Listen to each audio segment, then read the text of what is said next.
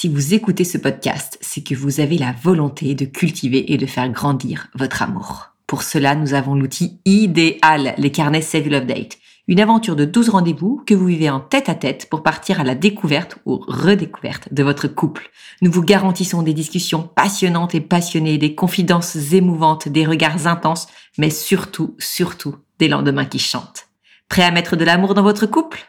Découvrez le concept Save Your Love Date sur saveyourlovedate.fr.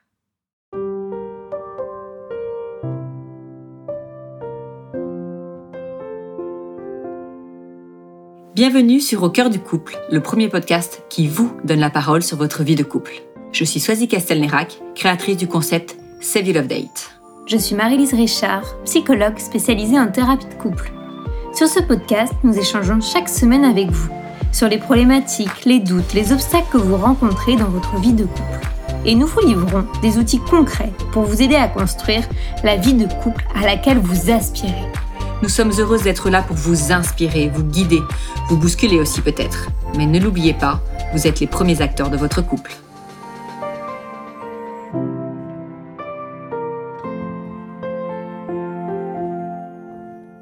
Bonjour à tous, bienvenue sur ce nouvel épisode d'Au du couple. On est ravis de vous retrouver avec aujourd'hui un épisode spécial à deux voix puisque j'ai la joie de recevoir à nouveau Flavitaine qui est euh, sexothérapeute, qui intervient régulièrement sur ce podcast et avec laquelle nous avons choisi de faire euh, un épisode que l'on a intitulé Casser les schémas.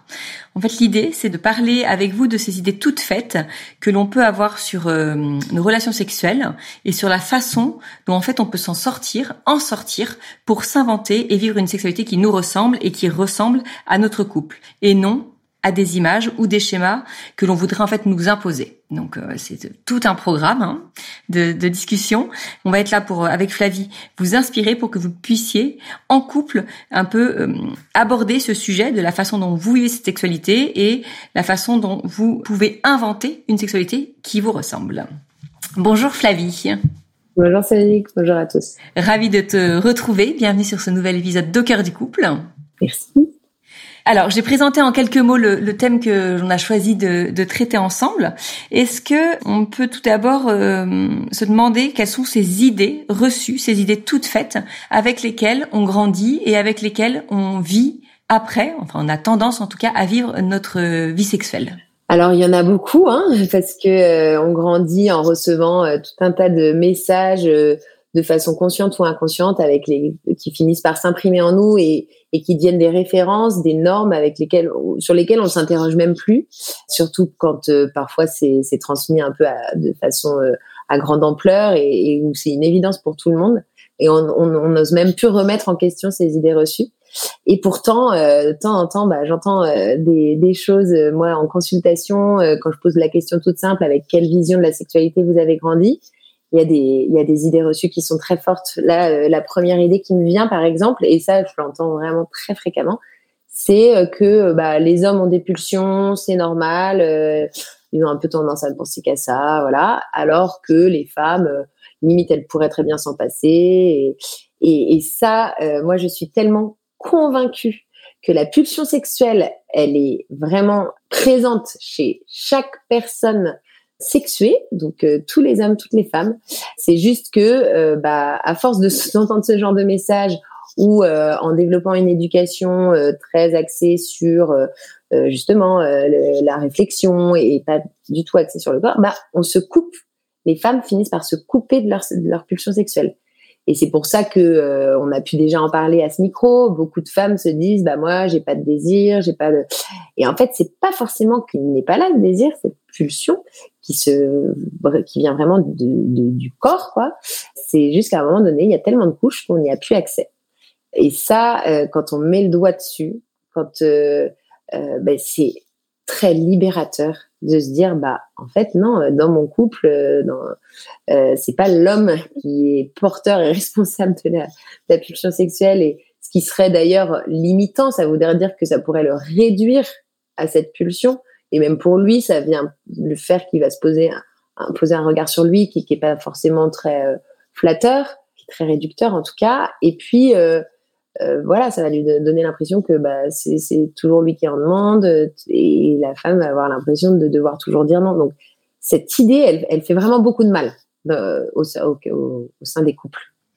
Donc ça, c'est une idée pour, qui revient régulièrement dans tes consultations. Ouais, ouais. Et puis je trouve qu'en plus, ça fait euh, porter euh, une responsabilité aussi parce que dire bah euh, les hommes ont des pulsions, c'est normal, c'est une norme, c'est accepté, enfin c'est accepté, c'est ok.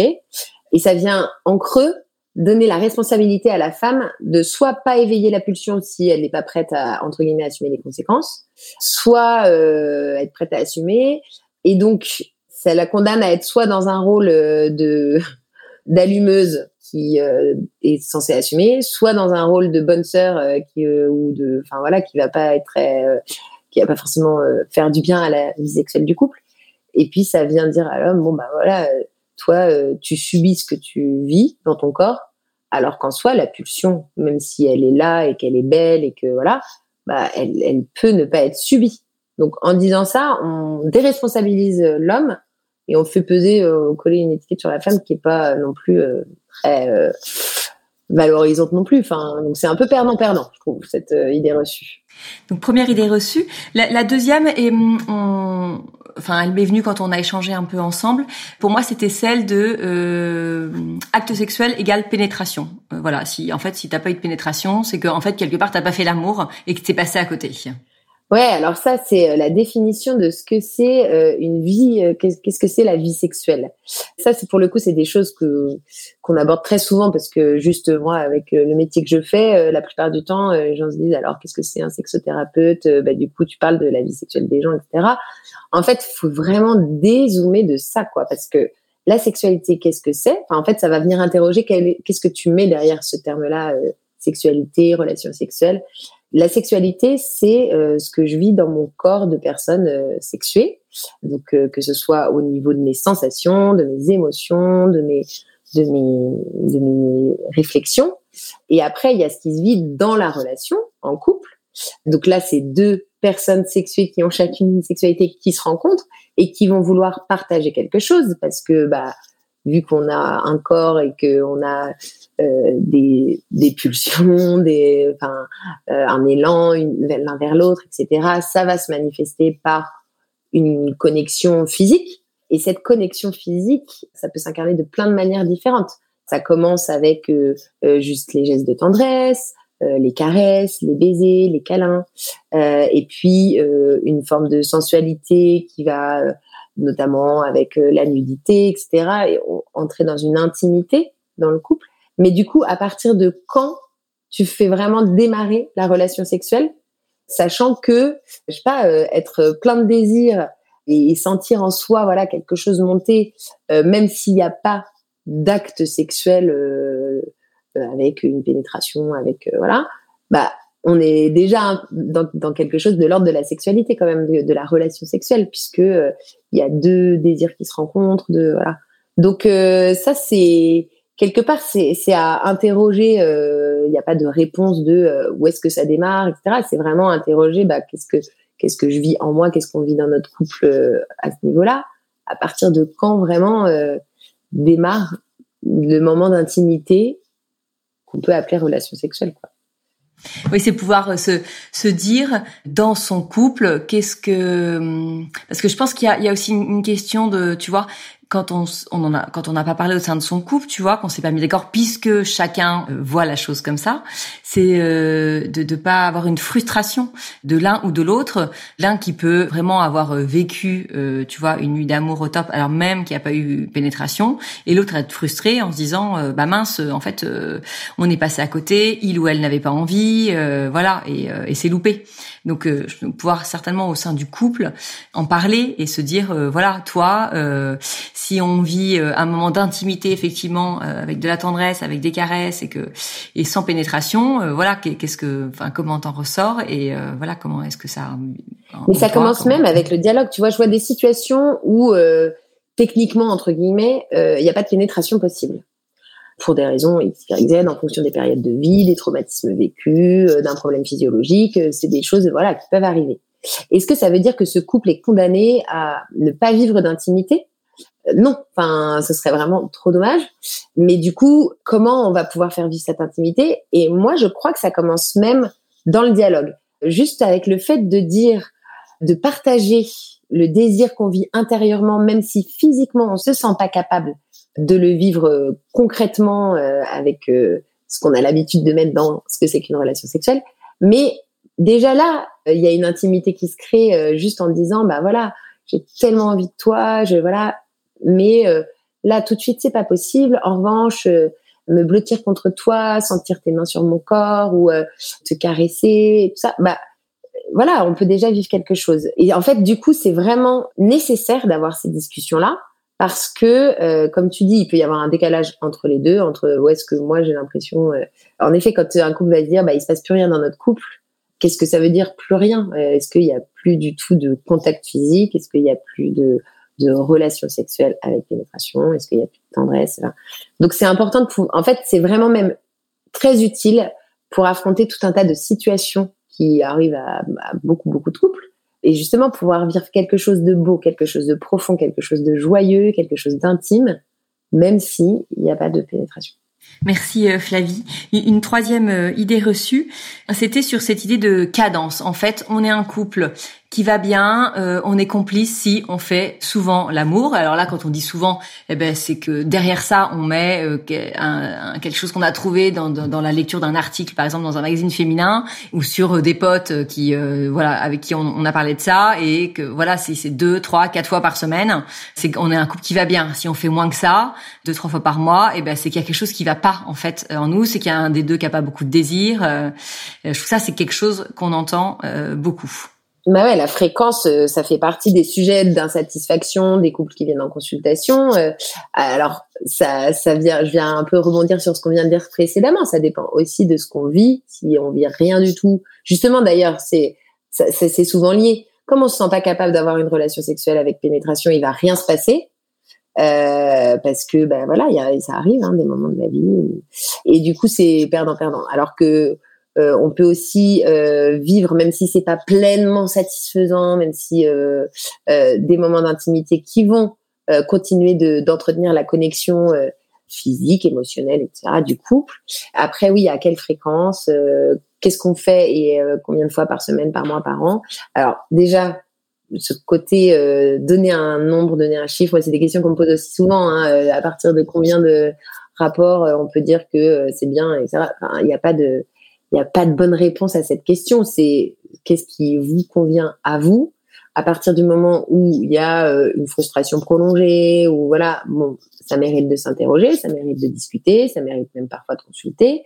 Après, quand euh, quand il y a plus rien d'une façon sur une, période très prolongée, euh, de plusieurs mois voire plusieurs années, s'il y a même pas d'intimité, s'il y a même pas de tendresse, là oui, on peut dire que il y a quelque chose qui qui va pas. Et, souvent d'ailleurs euh, il peut y avoir euh, un problème dans la relation du couple au niveau de du fonctionnement du couple etc qui va du coup rejaillir sur la sexualité du couple ou inversement. Il va se passer euh, des complications des choses pas évidentes dans le couple et, dans le la, la, sexualité du couple et, et voilà et c'est difficile d'en parler et du coup ça va avoir un impact sur la relation parce que bah avec la frustration, il va y avoir euh, peut-être de la colère, de la tristesse, de l'aigreur, et puis bah forcément la, communication, elle devient encore plus compliquée, etc. Donc ça reste un curseur intéressant de se dire bah voilà, mais du coup ça nécessite d'en parler, ça nécessite de se dire bah est-ce que tu es satisfait, est-ce que tu es satisfait de la fréquence de,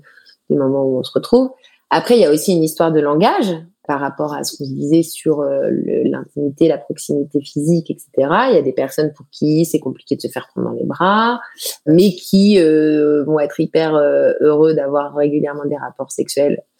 Et puis il y a des personnes pour qui ça va être compliqué d'avoir un rapport sexuel s'il n'y a pas avant de la tendresse, etc. Donc d'où vraiment l'importance de de, de, communiquer et de savoir bah, ce dont moi j'ai besoin et ce qui fait du bien à notre couple et pas parce que on a entendu dans tel magazine ah bah c'est comme ça qu'il faut faire ou parce que les copains ils disent ça, les copines disent ça, surtout que ce que disent les copains les copines c'est pas forcément ce qui se passe réellement dans leur intimité parce que ça reste un sujet quand même tabou et, et intime et sur lequel on a beaucoup de pudeur et très bien.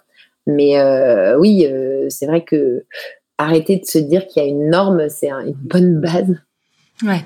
Et puis comme tu dis, savoir faire la, la, distinction entre voilà une fréquence qui nous appartient et euh, voilà qui est la nôtre, mais qui est, qui malgré tout est quand même régulière, et cette période longue où effectivement il ne se sera rien passé. Ce qui peut être rassurant quand euh, on est effectivement sur un mois où, euh, où on sait qu'on va avoir un emploi du temps chargé, où on va peut-être pas se voir beaucoup, où il y a la fatigue qui va s'accumuler, et où finalement on s'est pas donné l'occasion d'avoir ce rapport. C'est pouvoir se le dire.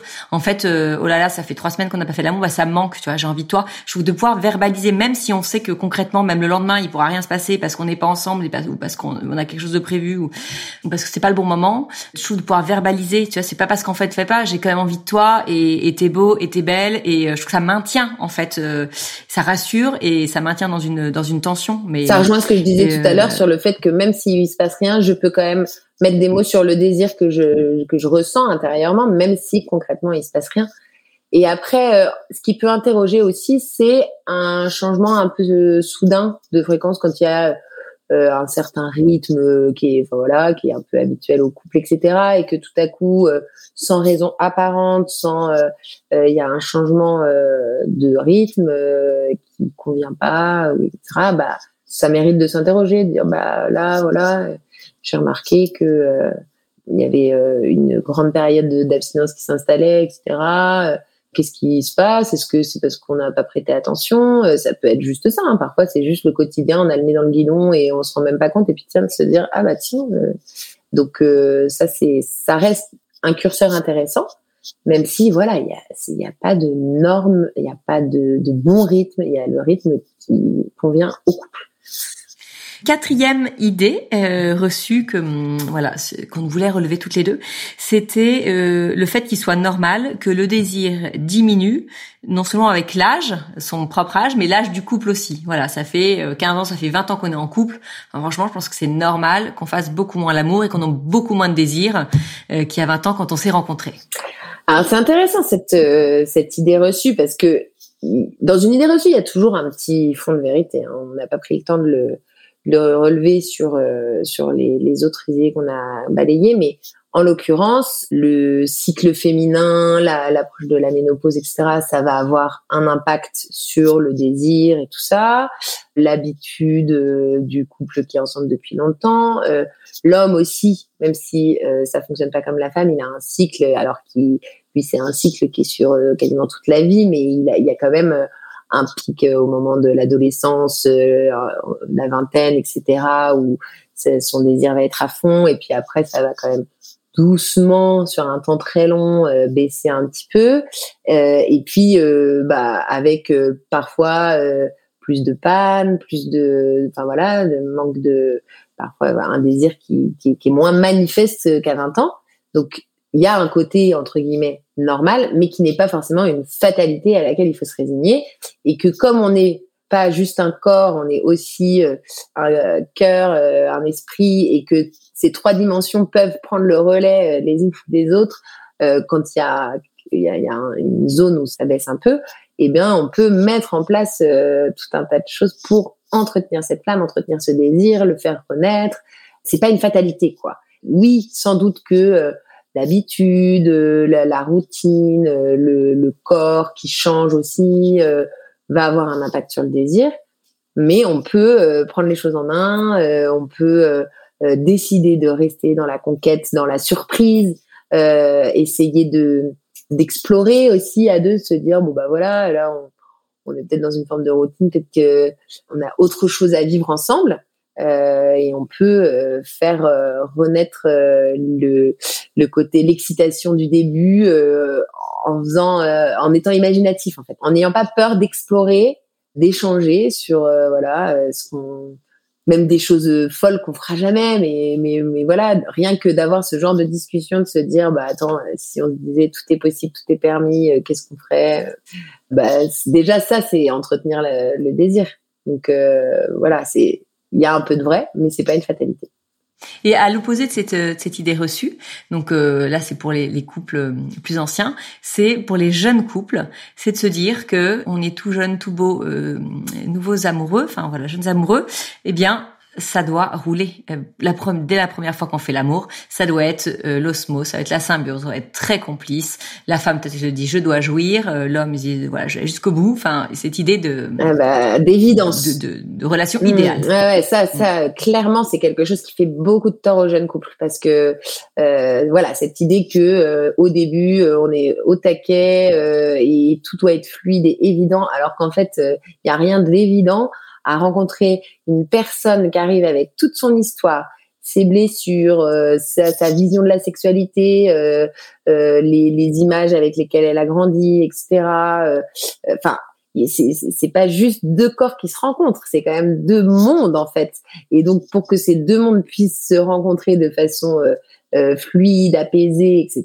Bah, ça demande un petit peu de, travail, d'ajustement. et, et, ce qui est terrible, c'est que du coup, euh, quand il y a un mauvais démarrage, ça peut vraiment euh, marquer très fortement le, couple, la relation.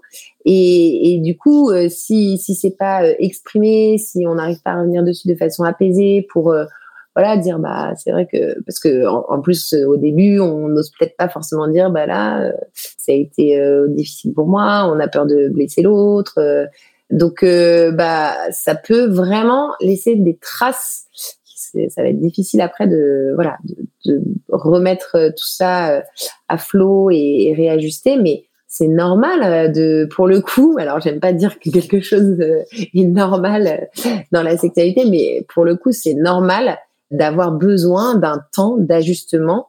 Parfois, sous l'effet des hormones, etc., il y a une certaine fluidité, mais c'est pas du tout à chaque fois et, et, et c'est Enfin voilà, ça demande quand même un peu de, de travail, d'écoute, de, dialogue. Euh. Et ça ne veut pas dire pour autant que le couple va mal, que le couple est pas le bon, qu'il n'est pas pour moi, euh, qu'elle ne me correspond pas parce que euh, sur ce point-là, on ne s'entend pas. Donc c'est juste peut-être que voilà, c'est un, un, un, chemin qu'a à faire ce couple-là pour euh, rentrer dans cette harmonie sexuelle. Exactement. Et puis euh, la sexualité, elle évolue toute la. Enfin, je veux dire, euh, tous, on évolue toute la vie. La sexualité, elle évolue. Le couple, il évolue. Donc voilà, ce qu'on était à 20 ans, on n'est plus les mêmes à 40. donc c'est un ajustement permanent. Donc voilà, ça demande des efforts, hein, ça c'est sûr. Et c'est vrai que c'est difficile à entendre. Souvent, on dit bah ça devrait être évident. Bah parfois, oui, on a la chance qu'il y ait des évidences, mais c'est pas tout le temps. Et c'est vrai que ça, c'est des choses qu'on la vie dure et je pense que c'est dû beaucoup à ce que on a pu observer, voir peut-être euh, dans les films où on a l'impression que voilà, c'est facile et tout ça. Et on a envie de vivre ça. Et quand on vit pas ça, on se dit, bah mince, il y a quelque chose qui coince. Est-ce que c'est moi? Est-ce que c'est l'autre? Est-ce que c'est notre couple qui convient pas? Ça, vient distiller beaucoup de doutes, d'interrogations. Donc, euh, ça peut faire beaucoup de mal, ouais. Et puis une, dernière idée reçue euh, dont on, voulait parler ensemble, c'était euh, l'orgasme. Ce côté, euh, pareil, comme on l'a dit tout à l'heure, relation sexuelle égale pénétration, ben relation sexuelle égale orgasme. Et en fait, si je n'ai pas d'orgasme, c'est que je suis passée à côté de cette union avec l'autre, et c'est qu'il y a quelque chose en moi qui fonctionne pas, c'est que ou qu'il a pas bien fait les choses. Alors souvent, euh, chacun va, enfin la plupart du temps, chacun va prendre à sa charge la responsabilité. L'homme va se dire je suis pas capable de donner un orgasme à ma nana, la nana va se dire je suis pas capable de euh, recevoir un orgasme ou d'avoir un orgasme, je sais pas quoi. Euh, donc du coup, ça, ça vient se mettre entre les deux, donc ça c'est encore pire. Après voilà, la question à se poser, c'est qu'est-ce que je viens chercher dans cette relation sexuelle? Est-ce que je viens chercher mon plaisir personnel? Est-ce que je veux donner du plaisir à l'autre? Ou est-ce que du coup on est dans une espèce de trafic de plaisir? Voilà, quel est le sens de ma relation de la relation qu'on va vit? Moi, ce que je crois, mais ça c'est la façon que j'ai de voir et que je vous propose, c'est que l'intimité euh, charnelle, elle permet la rencontre de deux personnes, elle ajoute de l'amour à l'amour, elle ajoute euh, de l'attachement, euh, elle permet d'exprimer avec nos corps ce qu'on ressent.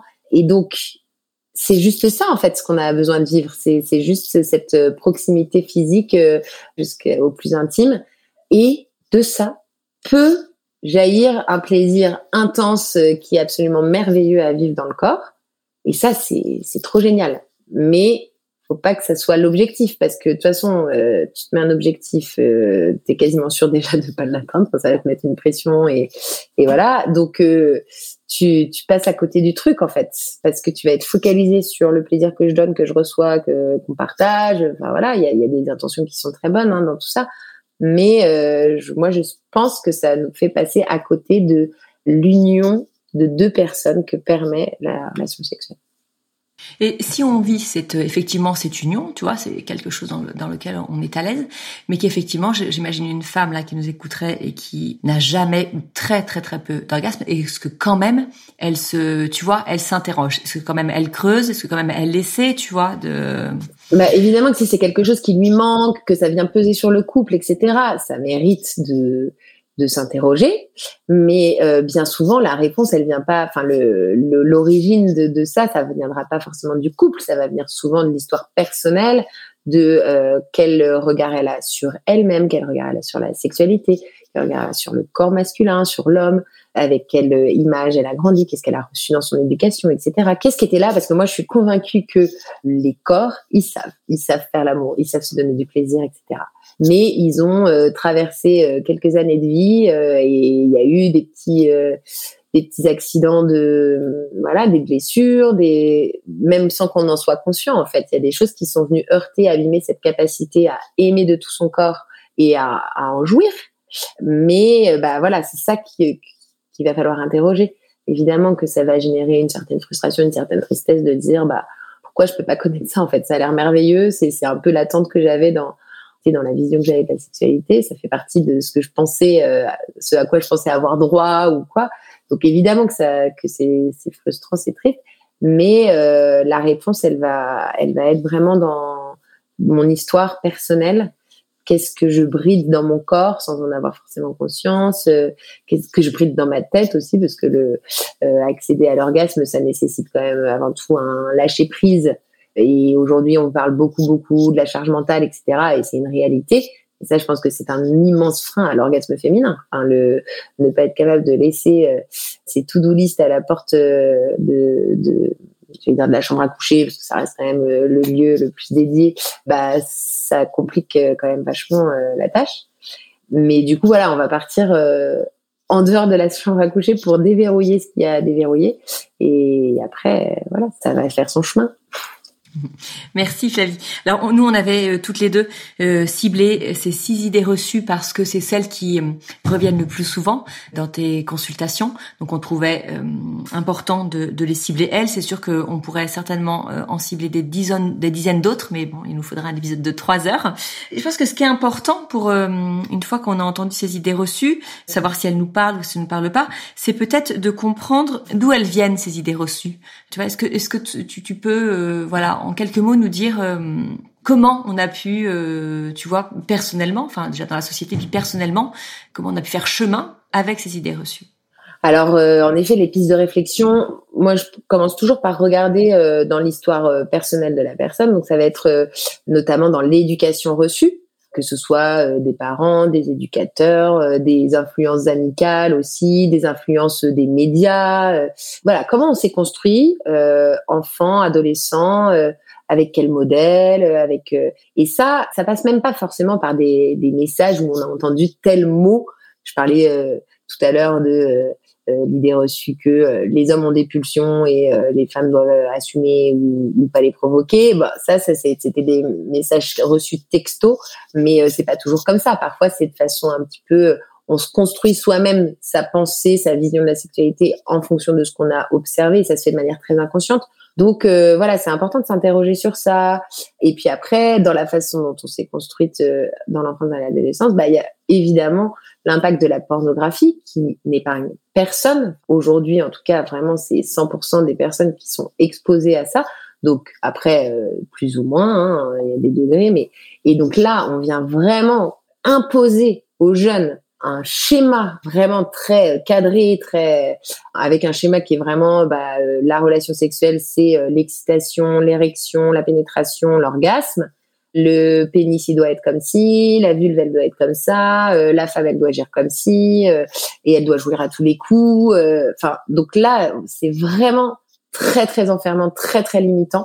Je pense que c'est quand même un des un des gros gros boulons à, déboulonner dans et puis du coup en plus ça a un impact aussi sur la façon de poser tel geste etc il y a des il y a des codes un peu associés au porno et, qui, font aussi beaucoup de mal dans la sexualité du couple parce que quand il y a eu une addiction, etc. Bon bah voilà, c'est comme ça qu'on sait faire, c'est comme ça qu'on croit qu'il faut faire, etc. Et puis ça peut vraiment venir blesser, heurter. Donc euh, c'est vraiment un gros sujet. Euh, il va y avoir euh, bah, l'influence euh, des médias, de, des podcasts, des radios, des, magazines qui vont donner un peu ces normes dont on parlait, dire bah oui, c'est vrai, il faut faire l'amour tant de fois par semaine, par jour. Oui, les, les couples font moins l'amour après 40 ans ou j'en sais rien. Enfin, c'est un peu des des, messages qu'on voit et puis on, on, les accepte en fait en se disant ah bah oui en plus c'est en c'est écrit euh, dans un magazine, donc euh, c'est la vérité. Et ça, c'est vraiment euh, hyper enfermant, quoi. Voilà, c'est important d'identifier les, sources entre guillemets qui sont venues donner ces schémas-là pour pouvoir les déconstruire, quoi, pour pouvoir remettre en question. Et puis en fait, être capable de, penser et de vivre la chose par soi-même. On n'est pas des petits des, des, clones les uns des autres qui doivent tous vivre de cette façon-là. Enfin, je veux dire, on a on a des besoins différents, on a des façons différentes de vivre les choses. Et, justement, comment réussir, tu vois? Alors ça, quand tu as euh, pris les idées reçues les unes après les autres, tu as donné des points pour euh, pour chacune.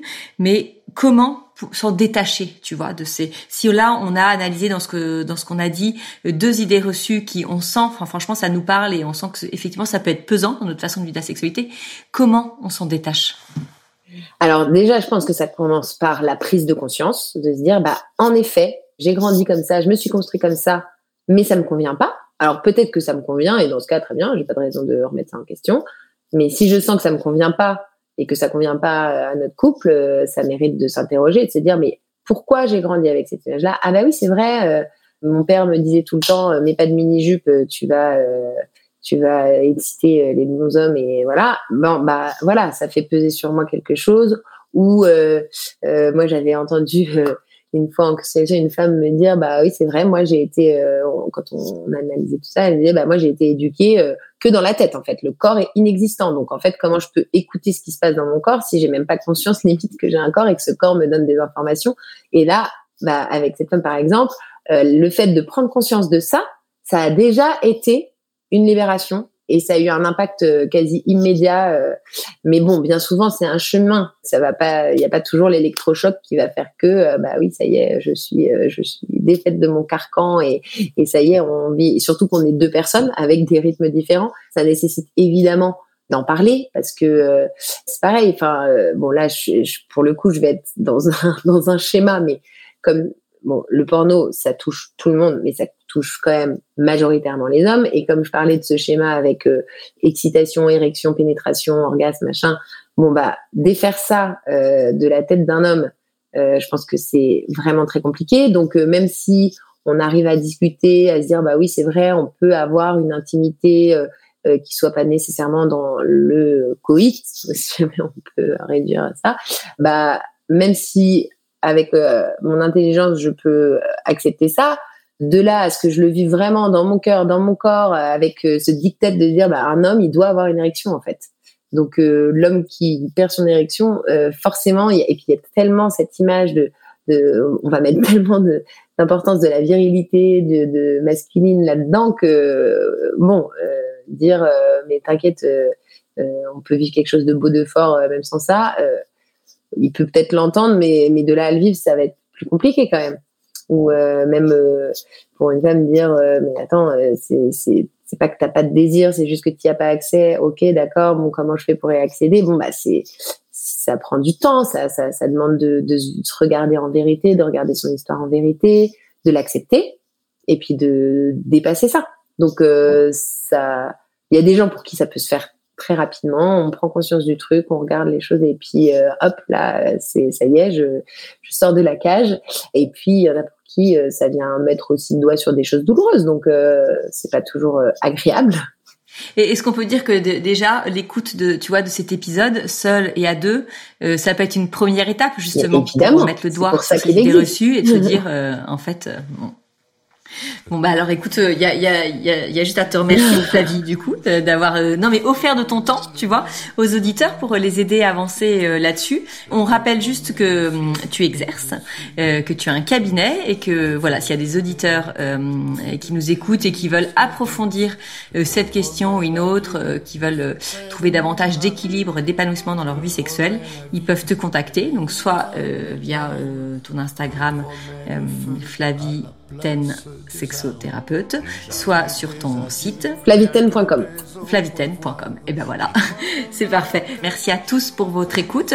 Un petit clin d'œil spécial au magazine Elle et ainsi qu'aux médias CNews qui ont mis en valeur notre podcast cet été. Donc un grand merci parce que ce sont euh, des petits riens euh, qui nous permettent vraiment de rayonner davantage. Donc voilà, un grand merci à eux. Et puis euh, si d'ailleurs vous êtes un média, que vous passez par là et que vous voulez nous aider, eh ben n'hésitez pas à nous contacter. Et de même, si vous voulez intervenir sur ce podcast, si vous avez une question et un moment difficile que vous vivez dans votre couple, une difficulté que vous rencontrez, vraiment n'hésitez pas à nous laisser un message, soit sur nos réseaux sociaux, au cœur du couple, soit sur le mail que vous trouverez sur nos réseaux sociaux. Vraiment, n'hésitez pas, ce podcast est le vôtre. À très bientôt dans un nouvel épisode d'Au cœur du couple.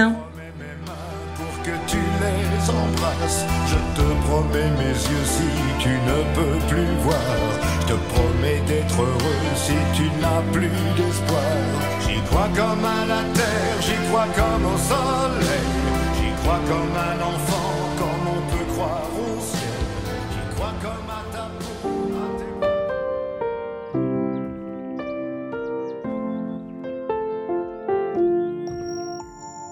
Si vous aussi vous rencontrez des difficultés dans votre vie de couple, venez nous en parler. Laissez-nous un message sur au cœur du couple podcast at gmail.com ou via Instagram sur la page au cœur du couple. Nous sommes là pour vous. Merci pour votre écoute et n'hésitez pas à vous abonner, à partager et à nous mettre des étoiles. Et n'oubliez pas, vous êtes les premiers acteurs de votre couple.